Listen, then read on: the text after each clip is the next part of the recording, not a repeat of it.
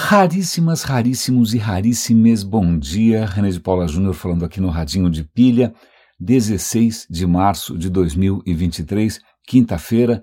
E hoje o Radinho de Pilha vai ser profundo, muito profundo. É, quão profundo, afinal, é uma estação de metrô? Vamos lá, por que metrô? Porque eu vi no jornal que o governo do estado de São Paulo, nas mãos hoje de forças bastante obscuras, resolveu, por razões obviamente urgentíssimas, né, vitais, mudar o nome de uma estação de metrô. É, a estação de metrô se chamava Paulo Freire, porque afinal fica perto da Avenida Paulo Freire, o que me parece bastante sensato, para Fernão Dias. Por quê? Ah, fizemos uma consulta popular, sei lá por que fizeram uma consulta popular. E eu me pergunto, bom, será que é porque o Paulo Freire era um pedagogo reconhecidamente, reconhecido no mundo inteiro, doutor honoris causa, professor honoris causa de não sei quantas universidades no mundo, Genebra, o cara realmente é uma referência internacional em termos de educação, mas que né, tem um, um valor extremamente importante para causas sociais, para a esquerda. Será que foi por causa disso? É provavelmente sim, né? E o que é já, já não bastava você por birra, né? Você querer tirar o nome, tirar esse, é uma é uma glória póstuma, coitado já morreu. Né? É uma estação de metrô e dá o nome de Fernão Dias. Fernão Dias, o caçador de esmeraldas. Então eu vou dar o link aqui para vocês para a reportagem no Estadão que, pra, né, que vai refrescar sua memória, caso você tenha ainda algum, sei lá, algum vestígio de, de aura gloriosa em torno dos bandeirantes paulistas, porque afinal a identidade paulista está muito ligada a essas, essas figuras. Na Avenida Paulista, né, tem ali em frente ao Parque Trianon, tem uma estátua de um cara, quase um Hércules, né, uma figura fortíssima, que é um bandeirante, eu não sei, não lembro mais que bandeirante, que é aquele que está lá no Trianon. Você tem no Ibirapuera, numa posição de bastante destaque, que ele deixa que eu empurro aquela, aquela escultura do Brecheret, justamente dos bandeirantes, né, mostrando ali os, os paulistas explorando e desbravando, é, digamos que essa visão é, não faz justiça, porque não só, obviamente, esses caras estavam ali atrás de ouro, é, exploração, né, mas eram, aquilo foi quase um genocídio, aquilo envolveu escravização de indígenas, escreveu, envolveu massacres de populações inteiras. Os caras têm sangue nas mãos, os caras têm sofrimento humano nas mãos. Em nome do quê? Cara, de pedra colorida, desculpa. Né? Desculpa, eu vou, um dia eu ainda vou entender, ou talvez nunca, por que, que a gente faz tanta maldade por conta de pedras coloridas. Então tá bom. Então vai lá. O, o, o Fernão Dias, o caçador de esmeraldas, que merecia provavelmente né, um outro título, né, o escravizador de indígenas, um massacrador, sei lá, né, um, um completo ogro. Pois bem, então, bom, isso vai ter aí provavelmente repercussões, vai, provavelmente o pessoal da esquerda vai, vai protestar, mas eu vou dar, é, é uma boa maneira da gente começar, porque eu já estou fazendo agora um teaser, né? Amanhã eu vou comentar com muito gosto um episódio que eu só não estou comentando agora porque não deu tempo. Porque eu acabei de descobrir que aquele podcast da BBC, o The Forum, ele lançou um episódio novo sobre Alexandre o Grande, ou não, né? E eu comecei a ouvir agora, desesperado, porque é uma história que muito me interessa, mas não vai dar tempo, ele fica para amanhã, mas o questionamento é muito parecido. Né? Logo no começo do programa, ele convidou lá um monte de né, acadêmicos internacionais, autores de livros que são referências sobre a história helênica, né, sobre a história da Pérsia, sobre a história do Oriente. Né? E a primeira pergunta que ele faz para todos eles, essa eu ouvi, parei por aí, ele pergunta: e aí, Alexandre era grande mesmo ou não? E as respostas foram muito interessantes. Falo, defina grande. Né? Grande em termos de impacto, então ele é grande porque realmente o cara virou a história do avesso naquela região. Agora, grande em termos de mora morais, né? em termos de alguém que você deve emular, alguém que você deve idolatrar, alguém que você deve venerar, é, talvez não. Aí um outro coloca, olha, grande para quem? Que também é uma outra boa pergunta. Porque para os persas ele nunca foi Alexandre o Grande, ele é Alexandre o Destruidor. Então depende, essa questão de grandeza, mas isso vai ficar para amanhã. porque tem outro personagem polêmico, né, outro ogro, né, estranhamente é, enaltecido, estranhamente emulado né, por sociopatas de toda a natureza.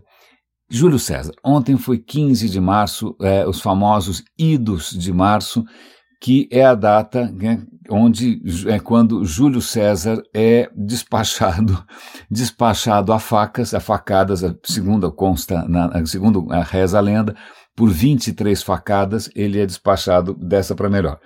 É, então, ontem eu, eu, tinha comentado com vocês um pouco dessa história do Júlio César, do Brutus, etc., mas é, eu, tô, eu assinei. Aliás, eu preciso fazer uma conta de quanto que eu estou investindo nesse tipo de apoio financeiro a, a canais de conteúdo. É, eu, algo me diz que uma boa parte do, aliás, praticamente toda a parte do que os raríssimos contribuem todo mês. Agora temos um vigésimo super raríssimo, que é o Daniel. Bom, muito obrigado, Daniel, você é o número 20. Né, vão justamente para financiar esse meu apoio a muitos canais de conteúdo. E recentemente eu assinei um canal que eu acho absolutamente maravilhoso, uma super produção que chama History Hit. E eles fizeram ontem, em, em homenagem ao uh, aos idos de março, ao assassinato de César, eles destacaram ali alguns vídeos a respeito desta, não só desta efeméride, mas também dessa pessoa ilustre. É, céus, né? Alguém já disse, né? O Marx já disse que a história se repete como farsa, que eu acho uma tolice gigantesca. É, não é que a história se repete por alguma razão misteriosa qualquer, e por que, que a primeira vez é de verdade, a segunda é farsa. É uma bela frase, mas que se você espremer não quer dizer nada. Mas o que eu percebo é uma recorrência não da história em si, mas de tipos humanos e da maneira como nós, a nossa espécie, né, reage diante de, desses personagens que insistem né, em voltar. Deve ser alguma, algum gen recessivo, não sei. É engraçado, deve ser um, um gen recessivo que quer ser dominante. Né?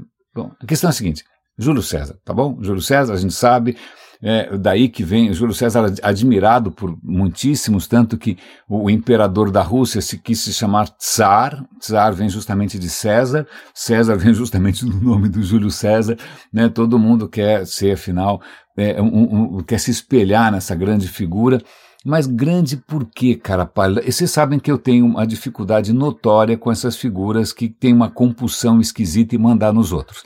Eu não reajo bem, né? não sei porquê.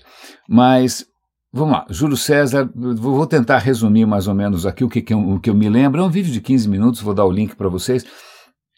Tá muito bom. O vídeo eles, eles pegam duas pessoas para falar do César, acho que para dar uma certa contrabalançada. Né? Uma é uma acadêmica inglesa, uma moça super novinha, uma graça, super comunicativa, super legal, e outro, um historiador italiano que, pelo visto, tem lá uma condescendência um pouco maior com esse personagem histérico, opa, histórico, desculpe. Né? Então as opiniões ali, tem uma hora que a mocinha frita o César, o cara fala, não, veja bem, ele tinha ideias progressistas, não sei que ideia, o que, que ele chama de progressista, nessas horas você vê que a Itália realmente está né, aí contaminada por um certo, um certo amor esquisito a bota no pescoço. Mas vamos voltar. Júlio César. Júlio César, é, em princípio, é um, vem de uma família né, dessas que já estão envolvidas com a política e vão se envolver com a política e a carreira dele como político romano na República Romana. Vale lembrar, nessa época Roma é uma república não é uma democracia como foi a democracia ateniense. Bom, a democracia ateniense não durou muito, tá? durou um pouquinho.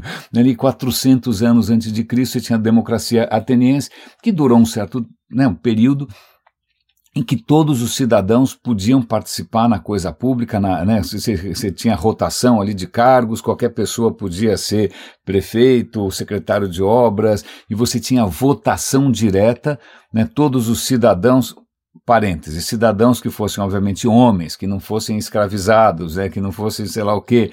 Né, a definição não era exatamente todo mundo. Mas, bom, em suma, os, os cidadãos todos, independente de sangue azul, mais dinheiro, menos dinheiro, é, tinham ali o mesmo voto. Né? Foi um experimento, né? mudou a história da, do Ocidente. a República Romana não era tão democrática assim. Os caras tinham ali um, um certo apreço né, pela, pela, pela, por quem era diferenciado, vamos chamar assim, diferenciado no sentido de sangue azul. Né? Então, por exemplo, na época que o, que o César era político, eu aprendi isso ontem, eu não sabia, tá bom? Veja como 15 minutos fazem diferença na sua vida. Que é, naquela época se tinha dois grandes partidos políticos na República, a República substituiu o que vinha antes. Adivinha o que tinha antes? Tiranos. Como eu estou falando para vocês, tem uns caras que nascem querendo mandar nos outros. Né? Então você tinha tiranos, os romanos conseguiram ficar livres dos tiranos e fizeram uma coisa mais ou menos democrática. Você tem votação, você tem um senado, né? Você tem, é, o, você tem mandado, mandatos, né? O cara fica um certo tempo no poder, tem que sair. Tem uma ali, é meio pantomima, mas, cara, não, não, não dá mais para comparar com o que você tinha antes, que eram reis completamente despóticos que faziam o que dava na telha. Não, ali você já tem um sisteminha ali de muita calma nessa hora, vamos ouvir um pouco mais as pessoas. Mas você tinha ali dois partidos, mais ou menos, um que chamava Populares, Populares tentava ser um partido mais inclusivo, né, que incluía mais, mais gente, um pouco mais diverso. É, e ele se opunha a um partido que, se eu não me engano, chamava Optimares, que era da gente óptima. A óptima eram, obviamente, os ricos, os aristocratas que achavam que eles eram, eles tinham mais direito do que os outros de mandar em todo o mundo. Então veja que coisa curiosa, né? Um, um, um partido já defendendo necessariamente um privilégio, o outro sendo um pouco mais populista, literalmente populista, porque era que os, os caras acabavam apelando aí para as massas. E o César se aliou aos populares, curiosamente, né? Mas a carreira dele não era tão diferente de todos. Ele se gabava inclusive de ter subornado todo mundo o tempo todo, né? É, ele subornaria todo mundo que fosse preciso para chegar onde ele quisesse, mas essa era a prática comum, muita corrupção, ele não era diferente de ninguém. Né? Chega num certo ponto que ele começa a crescer na carreira, começa a crescer na carreira, e é, outra figura ali que é um, começa a virar meio que um rival dele é o Pompeu, ok? Pompeu? Então, num certo momento, ele consegue finalmente ter uma. Ele, ele acho que passa pela carreira sacerdotal, né? Ele vira um, um, um sacerdote, um sacerdote máximo, não sei do que lá, tal. A família do César, isso era muito comum, né? Você tentar dar um tapa na imagem da sua família, dizendo que você é descendente, seja lá do que for, dos guerreiros de Troia, descendente de da deusa não sei quem. E a família do César é, se aventava como descendente de Vênus, não, não do planeta, da deusa do amor né, Afrodite. Então, tanto que um dos apelidos de César era Divo, ok? Não aquele conjunto absolutamente genial dos anos 80, Divo. Mas, pois bem, o Divo, num certo momento, a sua carreira está tá em franca ascensão, ele é um cara muito carismático, ele é muito decidido, ele tem muita autoconfiança. Bom, ele consegue finalmente uma província para chamar de sua. Os caras dão para ele a província da Gália. Gália Gália é onde hoje é França, um pouco da Espanha, talvez um pouco da Alemanha, era um território gigantesco. Era Gália porque é onde ficavam, não era um país, obviamente, era o lugar onde ficavam os gauleses e outras, né, outras tribos por ali e tal. Pois bem, Caso você queira saber mais a respeito desse período da sua carreira gloriosa, você pode ler. Você tem, ele escreveu um livro, né? Por que não, né? Aliás, está tá aí uma coisa que muitos messias podiam ter feito. Né? Grandes religiões, o cara não se deu o trabalho de escrever o que ele tinha para dizer, deixou para os outros falarem. Bom, o César não é bobo nem nada, né? Ele escreveu a sua própria história. Curiosamente, quando ele, sobre, ele escreveu um livro sobre as guerras gaulesas, é, e, e, ele, ele trata a si próprio na terceira pessoa. Então ele não fala eu, ele fala o César. Né? O cara já, você já percebe que o cara tem algum problema quando ele fala de si mesmo na terceira pessoa. Né? Tem alguns personagens brasileiros bem parecidos, mas tudo bem. Bom, é, ele, se você ler esse livro, você vai achar que o cara é um guerreiro genial, é um líder militar inacreditável. É, ele está se gabando de ter matado, matado chacinado, né? é, estraçalhado um milhão de gauleses e escravizado outro milhão. Vale, vale lembrar, isso foi há dois mil anos, em que um milhão de pessoas era muita gente.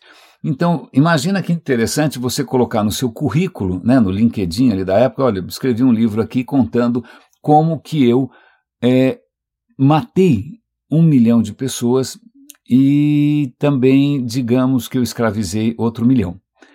É, eu, isso tem um nome, né? isso se chama genocídio, né? se chama genocídio. Mas o cara se gabava disso, mas o cara super corrupto. Bom, mas chega uma hora que esse mandato dele tinha que acabar, ele tinha que voltar para Roma. Mas aí o cara percebeu o seguinte: é, como ele era muito ambicioso e, e não estava né, nem aí com o que os outros pensavam, era é, deixa que eu chuto. É, outras forças ali, inimigos dele, começam a falar: meu, esse cara é um super corrupto, ele está fazendo coisas que são indefensáveis, onde já se viu, vamos processar esse cara, esse cara tem que ser punido pelo, pelos seus abusos. E aí, quando ele percebe, quando o mandato dele acaba, que ele tem que voltar é, para Roma e vai enfrentar a justiça, mais ou menos como alguém que foi para a Flórida e não quer voltar. Vocês já viram alguém assim? Né? Cadê o cara? Está na Flórida. Por que, que ele não quer voltar? Ah, ok. Então ele não quer voltar. Ele falou: não, não, não eu, não, eu não posso ser. Eu não fiz nada errado. Onde já se viu? Né? A colar, a pulseira, o relógio. Eu não fiz nada errado. Genocídio, milhares de pessoas, até milhões de vacinas. Aliás, tem uma matéria que eu vou dar o link para vocês aqui, é, que agora está ficando claro que o Ministério da Saúde, dessa figura lamentável, deixou que de, milhões e dezenas de milhões de vacinas simplesmente vencessem e estragassem, no momento em que a gente estava morrendo que nem mosca. Pois bem, então vamos voltar para o César, deixa o, o Bolsonaro. Né? Aliás, vamos, vamos, falar um pequeno parêntese do Bolsonaro. Eu gosto de comparar o, o Bolsonaro com o Nero, não só porque ele fica feliz quando as coisas pegam fogo, mas é, reza a lenda que Nero, outro imperador romano, é, ele é, matou a própria mulher. A mulher dele estava grávida, ele teve um piti e ele teria matado a mulher grávida a pontapés. Ok? Ok, Nero. E aí o que acontece? Ele percebe que tinha um escravo, um escravizado, um rapazinho, que, nossa, você parece muito a mulher que eu acabei de matar. Então vamos fazer o seguinte, o, o, o guarda pretoriana, pega esse rapaz aqui, castra, por favor, castra esse moço, porque ele vai ser agora minha esposa. Então, já não bastava você ser escravizado do Nero, que já não devia ser uma coisa fácil. Vale lembrar que escravizados eram praticamente brinquedos sexuais de todo mundo. Né? Aí o cara é castrado e é, vira esposa do Nero, porque infelizmente ele parecia com aquela que foi espancada até a morte. Não preciso dizer que o rapaz não gostou muito dessa história e se mata dois anos depois. É, e aí o nome desse rapaz que fique na história, né, mais uma vítima dessas figuras é, nefastas, chamava Esporos. Coitado do Esporos, lamento. Mas vamos voltar para o César. Né, nessa época não havia imperadores ainda. Né, o César ainda estava na época da República tal. Então o César não quer voltar. É como assim? Vocês vão me processar? Eu só volto se vocês não me processarem. E fica aquele dilema. Ele tinha um exército, coisa que o Bolsonaro não conseguiu fazer, mas ele tinha um exército né, junto com ele. E ele falou: Ah, eu vou entrar em Roma com o exército. Eu falei: Não, cara, desculpa. A tradição romana diz que se você tem um exército, o exército não pode entrar em Roma. Exército é da, da porta para fora. Né? O exército é, é para fora. Não, Roma não. Roma não. E a, e a divisa era justamente um rio, que era o rio Rubicão Aí o César dá uma banana, ele fala: Eu vou atravessar esse rio, eu vou invadir Roma com o meu exército, mais ou menos com aquelas paradas militares ridículas, com aqueles tanques soltando fumaça.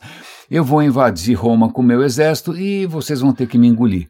E tem essa história de atravessar o Rubicão, que muitos, obviamente, sociopatas vão achar que esse é aqueles momentos decisivos na vida, aqueles momentos que definem os homens de verdade, aqueles que realmente estão. Bom, pois bem, o, o, o cretino atravessou o Rubicão com um bando de milico. E pronto, aí o cara se impõe é, como ditador. Ditador é o seguinte: ditador é o seguinte. Ditador, o que é um ditador? Roma previa o papel de ditadores. Ditadores é se de repente tem uma grande crise, ameaça de uma guerra civil, alguém pode assumir um cargo, vamos chamar de plenipotenciário, quer dizer, ele vai mandar em todo mundo durante pouquíssimo tempo, é só uma situação de emergência. Esse cargo se chama ditador. Né? Então o César falou: olha, é o seguinte, a República está em crise, onde já se viu, eu vou salvar a República, estamos às portas de uma guerra civil, eu vou me tornar ditador. Acontece que ele realmente se torna ditador e ele não quer mais largar o osso. Não quer mais deixar de ser ditador. Adivinha, né? Mais ou menos como o Trump não quer deixar de ser presidente, vai dizer que a eleição foi roubada, o outro vai duvidar das urnas, tal, ele não quer mais deixar de ser ditador e é, começa a manifestar estranhos sinais de egolatria, de idolatria do seu próprio umbigo. Então ele começa a ser é, é, homenagem quando você tem, imagina, você quer é, perturbar né, a, a, a saúde mental romana, é você questionar os deuses romanos. Pera lá, todas as vitórias romanas militares significam que os deuses romanos estão felizes. Agora, é, se você começar a tentar se igualar aos deuses, adivinha o que o César fez? Começou a se igualar aos deuses. Né? Então ele começa a andar com uma coroa de louros na cabeça, ele começa a colocar imagens dele mesmo nas procissões para os deuses, Júpiter, etc. e tal. Aí os caras começam a perceber que o negócio está saindo meio fora de controle. E os planos de César, naquele momento, que tava, não, não basta ser o ditador de Roma, o cara, obviamente, ele queria seguir um dos seus ídolos. Adivinha quem era um dos seus ídolos? Era, por, por acaso, algum poeta, algum filósofo, algum matemático? Não, Alexandre o Grande. O, então, o, o César está com planos de agora de se expandir pelo Egito, como Alexandre o Grande fez, de se expandir pela Pérsia, como Alexandre o Grande fez. Cara, o cara realmente está com sonhos é, bastante ambiciosos. Nesse momento, você tem ali uma oposição né, os caras percebem que o único jeito de ficar livre dele é uma maneira que era bastante costumeira na época, que era o assassinato puro e simples. Os caras assassinam, eles, né, o, o César tinha, ele, ele, ele, todo romano era muito supersticioso, né, o romano via presságios em todo lugar, então reza a lenda que se você fosse acordar de manhã para trabalhar e você por acaso deixou cair um ovo, qualquer, pensa em qualquer coisa de louco, né? O cachorro latiu três vezes, qualquer sinal fala, ah, isso é um mau presságio, eu não vou sair de casa hoje. Então, superstição era o pensamento mágico bombava em Roma e o César teve vários prenúncios, ele teve, sei lá, a mulher teve pesadelo, o galo cantando, não sei, vários prenúncios e ele começou a desconfiar que, é, vamos, veja bem, eu tinha convocado uma reunião do Senado, tal, do, do, do né, mas eu não sei se eu vou, vou, não vou. Aí, aí os caras estavam falando, pô, essa é a nossa chance, cara, porque se ele for no Senado, ele que marcou a reunião, ele vai ir de, ele vai de qualquer maneira, ele vai estar sozinho, ele vai estar sem os guarda-costas. Moral da história, aproveitam que ele tinha marcado essa reunião e esfaqueiam o cara até a morte. Agora, o que, aconteceu exatamente ali? Os relatos variam. Esse vídeo conta de quatro relatos diferentes.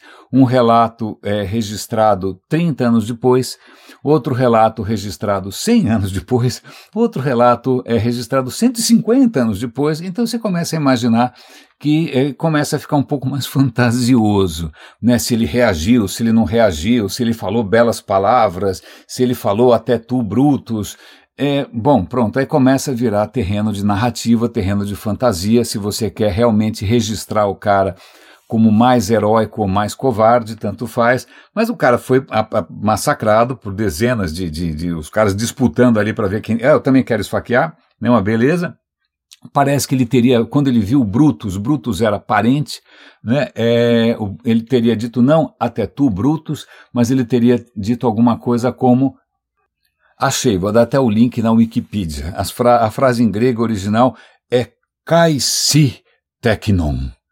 Até você, bebê, né? Até você, criança. Kai si teknon. Pois bem, pois bem. Então ele teria dito isso sendo esfaqueado. Eu não sei qual, qual é a facilidade de você pronunciar coisas grandiloquentes e imortais na hora que tem 23 pessoas apunhalando você, mas esse é o fim do César. Mas o que é muito interessante aqui é que, é, primeiro, os paralelos.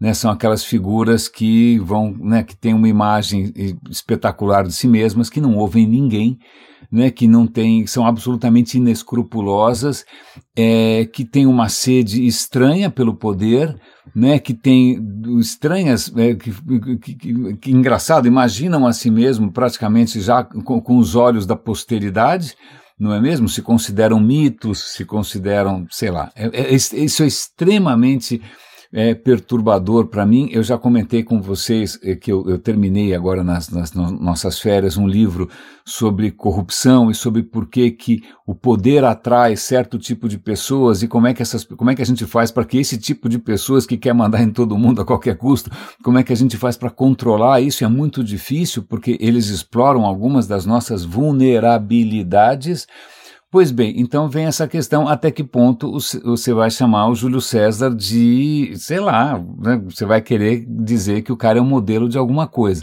A historiadora inglesa, ela fala, cara, desculpa, não dá. O cara é um, é um genocida, em primeiro lugar, o cara é absolutamente inescrupuloso, o cara é notoriamente um sociopata, né, é um mitômano, é, não dá, não dá, não, desculpa, não dá. Agora o italiano, não, veja bem, porque olha, essa é uma questão, uma questão de perspectiva, porque ele, ele tinha muitas ideias que é, poderiam ser chamadas hoje de progressistas. Eu sei que ele parece alguém da extrema direita, mas veja, ele tinha o apoio do povo.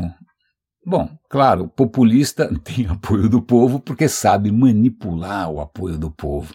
Né? É, então é muito curioso. Amanhã eu terei mais histórias para contar do Alexandre o Grande, não vejo a hora. O que eu fiquei intrigado é que parece que Alexandre o Grande, que né, modelo de masculinidade tóxica, né, um grande guerreiro, né, desbravador, conquistador, caçador, seja lá o que for, ele também acaba se tornando com o tempo alguém importante na comunidade LGBT+. É, é curioso, é interessante isso, quero, quero... Amanhã a gente vai ter mais história para contar. Mas já que a gente está falando aqui de, do quanto a gente é facilmente manipulável e por que, que a gente tem essas fragilidades todas, aliás, eu fiz até um meme, eu tenho um canal que é, eu não sei se eu já tinha comentado com vocês, há algum tempo, é, quando percebi que palestras tinham virado a nova missa, né? palestras tinham estavam preenchendo, eventos com palestras estavam praticamente tomando o lugar de um culto, né? eu comecei a criar uns memezinhos pequenininhos chamados memes para palestras. Como eu sou uma figura completamente compulsiva em termos de produção, eu sou, eu, eu sou um flood, eu sou basicamente um tsunami, eu reconheço, né, é, não, é, não é salutar, não, não, não tem nenhuma justificativa para esse tipo de, de produção massiva, eu devo ter produzido alguma coisa entre 2 e 3 mil memes e eu continuo produzindo. E esses memes estão todos registrados num canal que chama, eu vou dar o link, chama Memes para Palestras.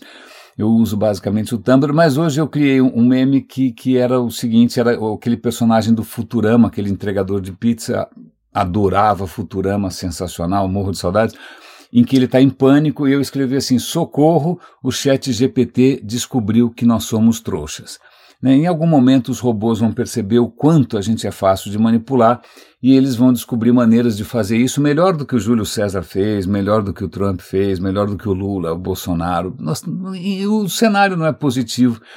Tanto é que ontem é, eu acabei fazendo mais um Roda e Avisa sobre um tema parecido. Né? Eu, eu tinha ouvido uma conversa de uma. É, como é que é o nome dela? É Nina Fatahani?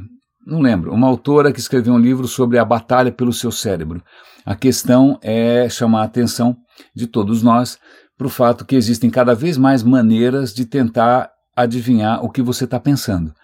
É, adivinhar o que você, como você é, é, por dentro, mesmo sem você abrir a boca. Pode ser desde, sei lá, uma, num processo de seleção para uma vaga, a, uma câmera está analisando as suas micro-reações, pode ser análise de tudo que você já clicou, fez uma busca, ou pode ser o reloginho que você tem no pulso, é, tentando ver quais qual as suas reações cardíacas, como é que você está, como é que não está, ou então um capacete que você coloca para fazer um, né, um capacete para você controlar as coisas com seu pensamento, é o sonho do Mark Zuckerberg.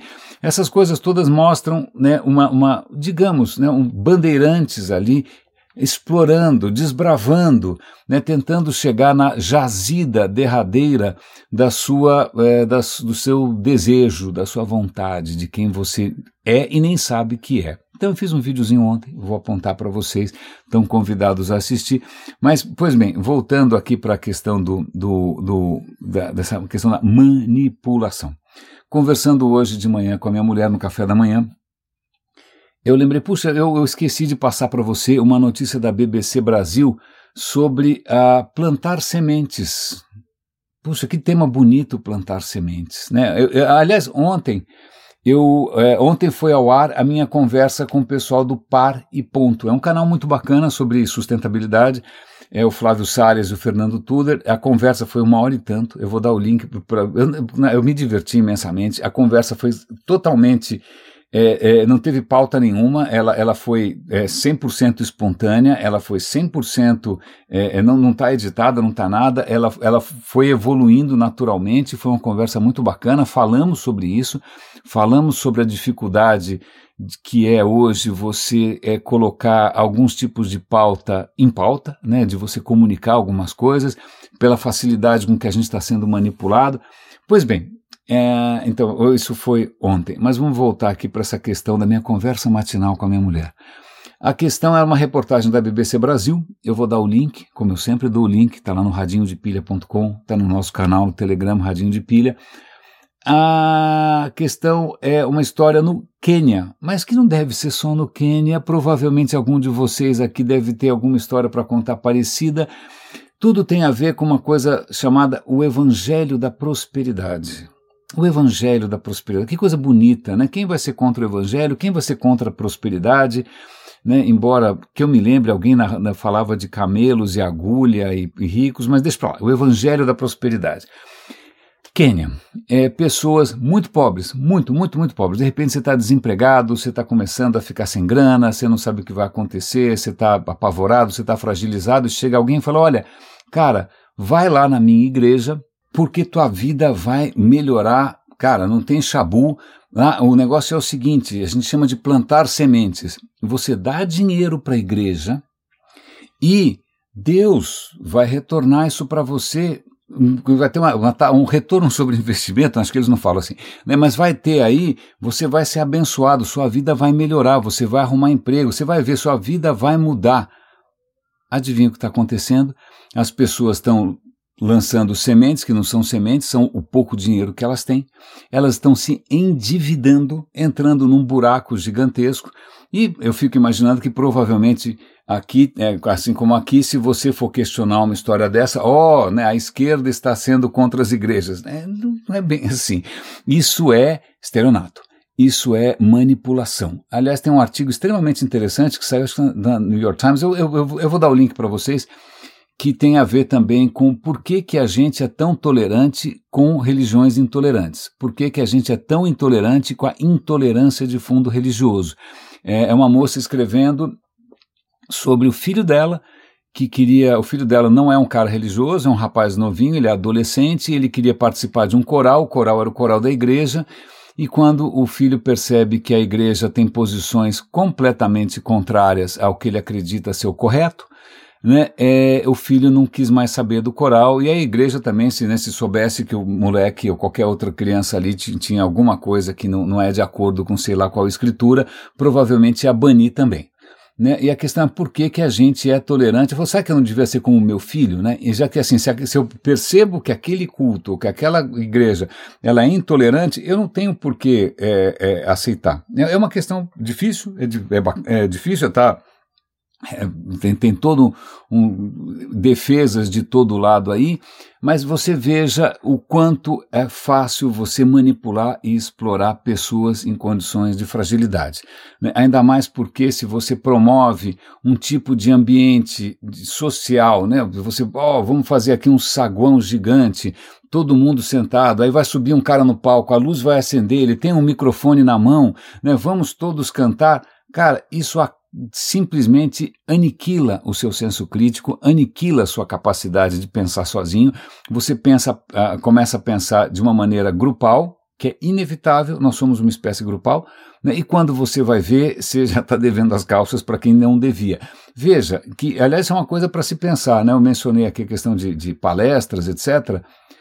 Se você pega um TED ou um evento qualquer, South by Southwest, e se você é um alienígena, você chegou na South by Southwest ou no TED, e aí você fala, isso é um culto. Isso é um culto, porque veja, apagaram as luzes, tá todo mundo sentado. Né? Tá todo mundo, tá todo mundo vê arrumadinho, inclusive, tá todo mundo sentado. Tem um palco mais alto e tem uma pessoa só, que aparentemente tem o dom da palavra, né, falando coisas. Eu estou percebendo aqui que a plateia está emocionada. Elas estão esperando, elas estão deixando o cara falar. Né, tem imagens passando. É o mesmo mecanismo. Né? É, um, é assim que você é assim que você é assim que você desliga né, alguns botões na psique humana, é assim que você faz com que a gente decida e pense como um grupo e isso tem lá os seus encantos, claro, tem o seu papel, claro, isso dá sentido, dá propósito, mas isso é uma situação em que você está facilmente manipulável. Você está na mão de quem tiver com o microfone lá em cima. Né? Seja alguém pedindo dízimo, seja alguém dizendo que, sei lá, um candidato é Satã, outro, sei lá, está numa guerra santa, numa jihad, Veja só, né? E aí, obviamente, esse tipo, essa nossa fragilidade, né? a maneira de que a gente sempre, sempre, sempre, e vai continuar, inclusive, funcionou de uma maneira grupal, né, a opinião do grupo, é, você percebe os sinais à sua volta, porque a gente está sempre inseguro, a gente sozinho não vale nada, a gente sozinho não dá conta das coisas. Isso sempre vai ser explorado por quem percebe essa fragilidade e nasceu por alguma razão qualquer, talvez genética, é a minha tese, né, nasceu especialmente insensível, incapaz de empatia, incapaz de sentir algum tipo de piedade pela pessoa que ele está manipulando, esquartejando, torturando, queimando numa fogueira, em nome seja lá do que for, né, e que, fazendo, defecando em cima de uma mesa de uma instituição nacional. Ok, ok. Então, é, é Vamos voltar para o metrô. Vamos voltar para o metrô? Minha mulher me passou, na verdade é uma história que não é nova, é uma história que acho que é de 10, mais de 10 anos atrás, é, de um violinista que eu não conheço, eu sou bastante leigo em questões é, de música erudita, né? eu, eu, ouço basicamente o mesmo compositor e, e, duas ou três obras dele o tempo todo, eu, eu, eu não, não, não, eu não, eu não sou não sou uma referência musical para nada, tá bom? Ok. Então, esse cara chama Joshua, Joshua alguma coisa, Joshua Davis, não sei, acho que ele é um violinista famosíssimo, e fizeram um experimento muito interessante, onde esse rapaz, é, que é uma sumidade, as pessoas pagam ingressos caríssimos, se for no Brasil, então nem se comenta, né? Um espetáculo que aqui, tipo, lá fora custaria 50 dólares, aqui custa mil reais e você toma chuva, né? Estou pensando aqui no caso do Coldplay recentemente. Mas, pois bem, então esse rapaz que é uma, imagina, um, é um divo, esse sim é um divo, né, por causa do seu talento, fizeram um experimento, pegaram esse cara, colocaram com uma roupa comum e botaram o cara para tocar violino no metrô de Nova York. Não sei se você já teve essa experiência de andar no metrô de algumas grandes cidades, Acho que mesmo em São Paulo que acontece isso, sei lá. Ah, você vê músicos, não é incomum. Eu tenho uma gravação, aliás, eu vou ver se eu dou o link para vocês, de uma gravação de um conjunto de, de, de, de instrumentistas tocando bar no metrô em Paris. Eu vou dar o link para vocês também de um, de um asiático num parque em Nova York cantando. É, Mil perdões, eu não sou cantor, mas minha garganta está um pouco é, é, um pouco fragilizada também. Um cara cantando de uma maneira absolutamente espetacular, Nessun Dorma, que acho que é a única coisa de música lírica que eu consigo ouvir sem pensar em sair correndo. Né? É, então, não é incomum você ver músicos tentando ganhar um troco na rua, na, no metrô, num parque. Vou dar um link também para uma gravação que eu fiz também de uma cantora lírica, acho que em, em num, num, desses lugares em Londres que todo mundo vai, já esqueci. É, cantando também nesse Dorma. Então, é natural, é comum. Numa grande cidade não é incomum você se deparar com alguém tocando com um chapeuzinho ali na frente, né, tocando alguma coisa é, do gosto de todos. Pois bem, botaram esse divo para tocar o seu violino no metrô de Nova York e ninguém deu bola. E aí a gente percebe como o valor que alguma coisa tem depende fundamentalmente do contexto. Né? Depende do contexto. Então, é, é, é, o mesmo músico, é a mesma música, é, um, é o mesmo talento, mas não tem nenhuma pista, uma dessas pistas que são sociais, para dizer, gente, para, presta atenção, porque esse cara é famosíssimo. Veja, olha que interessante, a gente nem vai falar que o cara é bom, a gente vai falar que o cara é famoso, o que dá mais uma pista do quanto pesa para a gente né, a opinião grupal. Então veja, ninguém reconheceu o cara, né, ele estava ali, é, a, a paisana, por assim dizer, é, quem assistiu assistiu, puxa, algo que custaria uma fortuna, né? Como é que, quando é que você pode ter o privilégio de estar perto de um, né, de um, de um monstro sagrado desses? É, mas veja o como é a percepção humana, como é, é a gente é facilmente manipulável. Ter, você pode pensar de duas maneiras. Né? Então, de repente, você pode não dar valor para um gênio que está tocando sozinho no metrô, porque não tem nenhuma pista que você deveria achar ele um gênio, assim como você talvez venere, idolatre, pague dízimo, sei lá o que, compre o curso, contrate um só porque o cara está em cima de um palco com luzes piscando e um monte de gente dizendo que o cara é sensacional. Veja, é os dois lados da mesma moeda. E aí faz, fica essa pergunta, né? O, por que, que algumas pessoas vão para a história como o grande? O grande o quê, cara pálida? Né? O grande. Vale, vale lembrar que agora estou falando de orelhada, que muitas figuras hoje, que né, muitos artistas hoje, que imagina, quando tem um leilão, as peças valem milhões de dólares, o cara morreu na lama. Vamos pensar aqui em Gauguin. Né? Imagina, Gauguin é absolutamente revolucionário. Como é que morreu Gauguin? É, não morreu rico. Van Gogh, Van Gogh, coitado, se mata completamente fracassado no fim do mundo, né? É, e agora você vai. Então, na, talvez o mesmo quadro do Gauguin, ou do, pegar o mesmo quadro do Van Gogh, se você tivesse por acaso passando pelo interior da França, né, e aí você, por acaso, você para ali num café e de repente tem em cima da mesa um quadro do Van Gogh, você fala, você fala o que, que isso aqui está fazendo aqui? Não, o cara está internado no hospício, cara, ele não está nada bem, é um cara que veio de fora, ele não, não bate muito bem, ele pinta sem parar tal. É, isso é uma coisa, você viu um quadro ali de alguém que está no hospício. Agora, outra coisa é você ir, pegar um voo, ir até Amsterdã, ir até um museu chamado Museu Van Gogh, né? E você vai ver ali, o, não precisa ser, pode ser no Metropolitan, tanto faz. E aí você vai ver uma, uma obra dele e você vai se comover até as lágrimas. Até que ponto a sua emoção, a sua comoção tem a ver com o valor intrínseco daquela peça, a peça em si, e outro pela narrativa toda que é construída em torno. Né? É, veja, felizmente nesse caso, é Van Gogh, eu acho que não tem o que discutir. A gente poderia discutir eventualmente Romero Brito, né? ou então como é que chama aquele outro? É o Cobra, podia discutir, deixa para lá. Né? Mas veja, é, o quanto, é, que diferença faz essas narrativas que acabam endeusando ou, ou demonizando alguns personagens. Eu sei que eu não morro de amores pela, né, pelas, por, por, pela esquerda, mas, cara, Paulo Freire é um gigante. Agora, eu não acho o Fernão Dias, o gigante. Né? Eu acho que está mais do que na época da gente começar a questionar, pera, por que aquele cara está em cima do pedestal? Né? Por que, que a gente está, sei lá, vendo, vamos ouvir a opinião do Abílio Diniz, por quê? Né? Vamos ouvir a opinião do Silvio Santos, por quê? Vamos opinião, ouvir a opinião da Gisele Bündchen, porque a opinião vale por si só ou é porque a pessoa tem uma aura de sucesso e a gente confunde tudo, né? Se a pessoa é linda, ela deve ter razão, se a pessoa é rica, ela deve ter razão, né? Se ele, se ele é, tem alguma coisa a dizer, isso tem peso, tanto faz se é uma bananada, mas se é ele que está dizendo, provavelmente tem. Então é engraçado porque a gente volta no tempo e se tem alguma coisa que, que, que pelo visto não, não vingou muito, né, você, vamos voltar para a Grécia por, por alguns momentos, né, você tinha até então um tipo de pensamento que assim, bom, se o rei falou, está falado. Se o sacerdote falou, está falado. Se você discutir o que o sacerdote ou o que o rei falou, falaram, é, você vai literalmente perder a cabeça. Né? Aí os gregos chegam, né, vem lá os, alguns filósofos e falam, desculpa, é, a verdade não depende de quem fala, depende do que é dito. Né? Então vamos prestar atenção naquilo que foi dito e não importa quem tenha dito isso. Né? Veja, foi, e veja a transformação que isso provoca na história né, da civilização.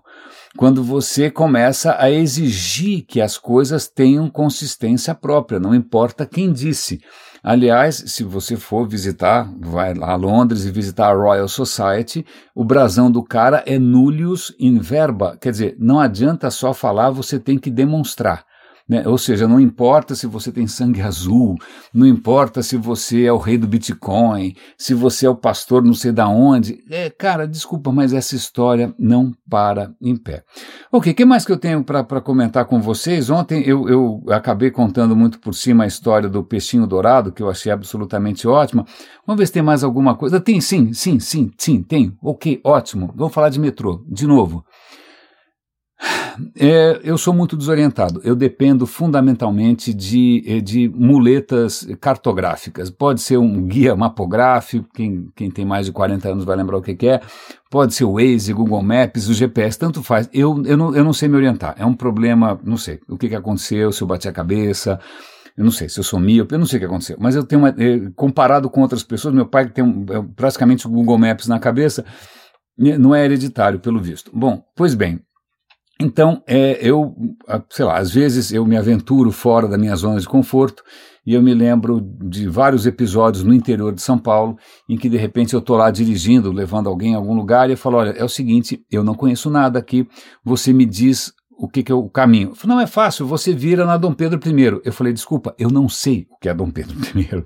Então, me diz assim, vira agora, vira segunda esquerda. Não, mas é claro, é logo depois da. da, da, da... Bom, eu falei, cara, desculpa, eu sei que para você você tem um mapa mental dessa cidade na cabeça, mas eu sou é, uma página em branco, eu não sei nada. Você vai ter que me dar referências muito, muito concretas. E, e bom, isso é muito difícil, aparentemente, para quem não consegue imaginar que existe gente que não conhece o seu próprio mapa mental. Ok? Ok. Então, mais uma outra anedota, mais uma outra história. É, nós temos aqui em casa uma, uma, gerente de operações, né, que nos ajuda aqui com as questões operacionais, e volta e meia, é, e ela depende de transporte público, ela também não é daqui da cidade de São Paulo, é, então acho que provavelmente ela já chegou aqui grande e foi construindo um mapa mental da cidade por conta própria, certo? Certo. Um mapa que, inclusive, é um mapa que não é baseado no automóvel, é um mapa baseado na disponibilidade de estações de metrô e de ônibus ok? Completamente diferente, é muito interessante. Isso fica claro quando às vezes você fala, olha, é, para você chegar lá, é, você pega Santo Amaro, aí ela fala, ah, mas, ah, Santo Amaro, ah, sei, tem uma linha que passa lá. Ah, então eu acho que eu vou ter que virar depois que passa o Carrefour, eu acho que tem aquele shopping, eu viro à direita, e aí você fica pensando, pera um instante só, eu não, eu não consigo re reconstituir essa rota, porque você percebe que a, o mapa mental da pessoa está tá usando como marcos, como referências, coisas que são do seu próprio repertório. Né? Eu não sei onde tem um Carrefour. Eu não sei, eu não tenho a menor ideia, eu nunca prestei atenção. Então você percebe que cada um ali constrói, embora seja, em princípio, a mesma cidade, né, cada um constrói ali o seu próprio mapa mental. E eu fico pensando no estrago que, que isso que acontece quando alguém escolhe de orelhada né, o nome de uma estação de metrô que fica na Avenida Paulo Freire e que não, misteriosamente não se chama, ou não vai mais se chamar Paulo Freire. Né? Aí, cara, coitada das pessoas. Ah, você vai pegar é, a, a estação Fernão Dias. Peraí, aquela estrada que vai para Minas Gerais? Não, não, não. É uma estação que fica na Avenida Paulo Freire. Mas espera, não era a estação Paulo Freire? Pois bem, né, quem conhece aqui o metrô, eu, eu sempre me desorientei em metrô, eu tenho inúmeras anedotas para contar, mas eu nunca entendi por que, que quando na, na, Consolação você tem a Estação Paulista e na Paulista você tem a Estação Brigadeiro, isso para mim sempre foi um absoluto pesadelo. Mas vamos lá, então eu vou encerrar hoje com Ratos no Labirinto, ok? Ratos no Labirinto. Não, não é um, não é, não vou mencionar aqui eu indicar um canal de biologia. Na verdade, eu estou indicando um, um episódio do Space Time. Space Time é um canal de divulgação de ciência excelente. Às vezes ele é muito mais profundo do que eu consigo acompanhar.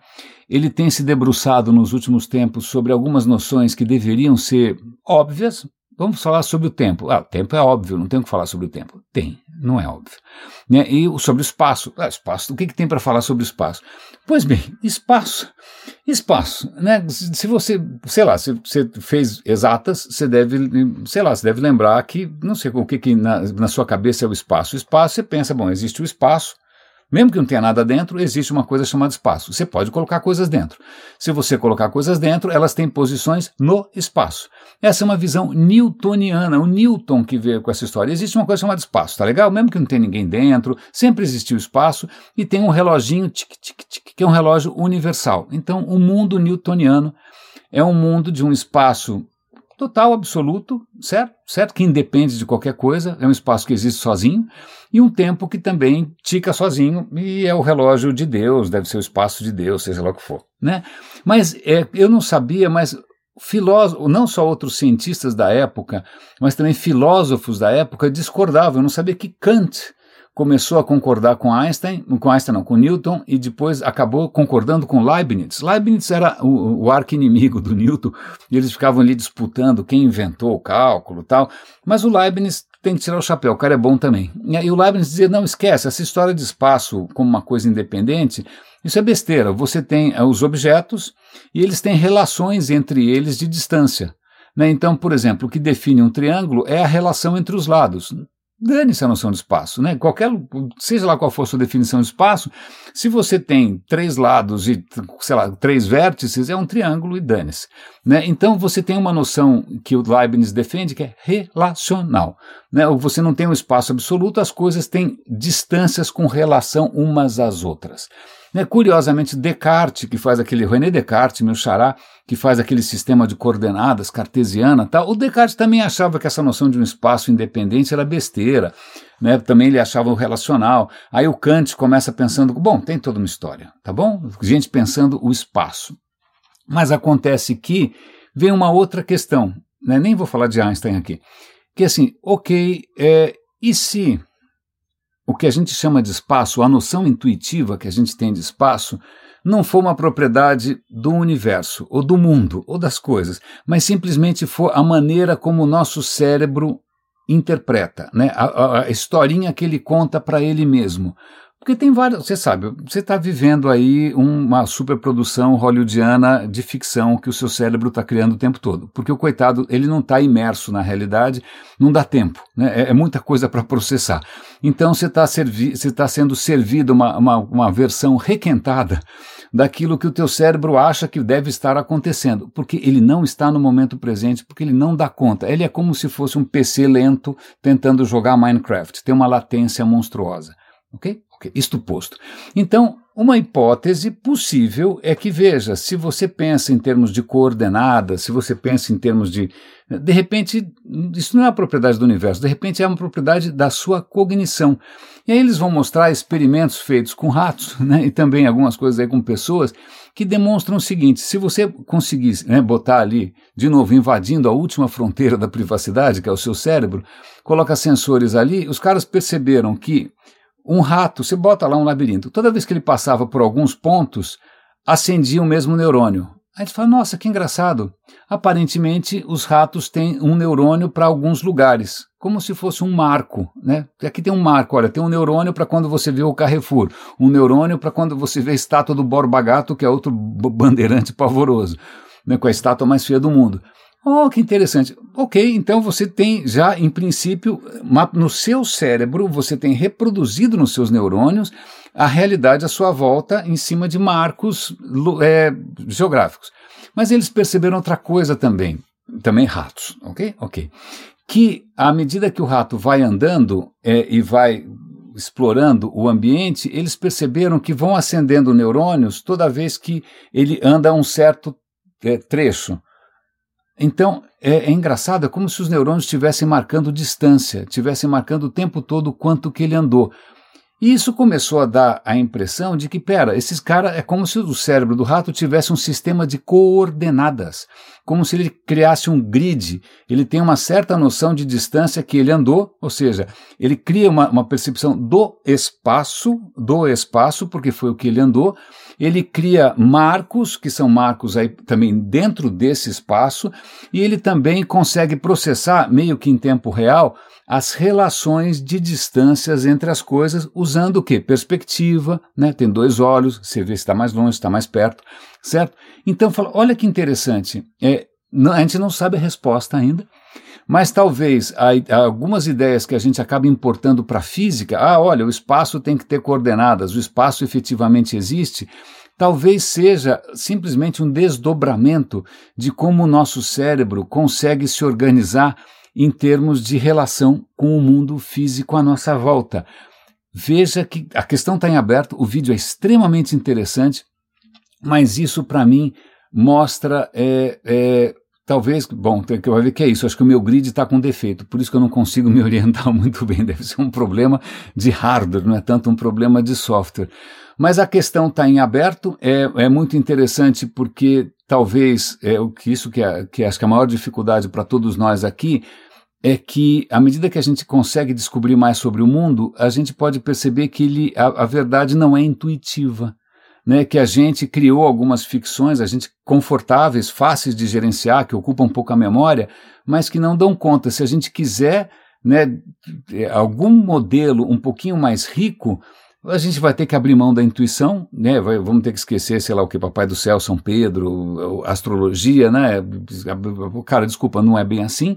Né? E a gente vai ter que reconhecer também que sozinho a gente não dá conta que a gente, né, é, é, para a gente entender esse mundo na sua, né, na sua riqueza, a gente precisa de várias cabeças pensando junto, a gente precisa colaborar, a gente precisa discutir, a gente precisa deliberar.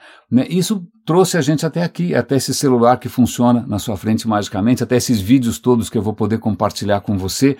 Né? É, não sei, é, é, como eu consigo costurar essa história toda, mesmo não estando num palco, mesmo não estando com luzes da ribalta, mesmo sem nenhum título dizendo que eu sou grande, ou seja o que for, eu estou aqui tocando meu violino sozinho numa estação de metrô que mudou o nome. Raríssimas, raríssimos e raríssimos, espero que esse episódio tenha valido a pena. Cuidem-se, por favor. Obrigado aos 20 super raríssimos. Raríssimos, um grande abraço e até amanhã.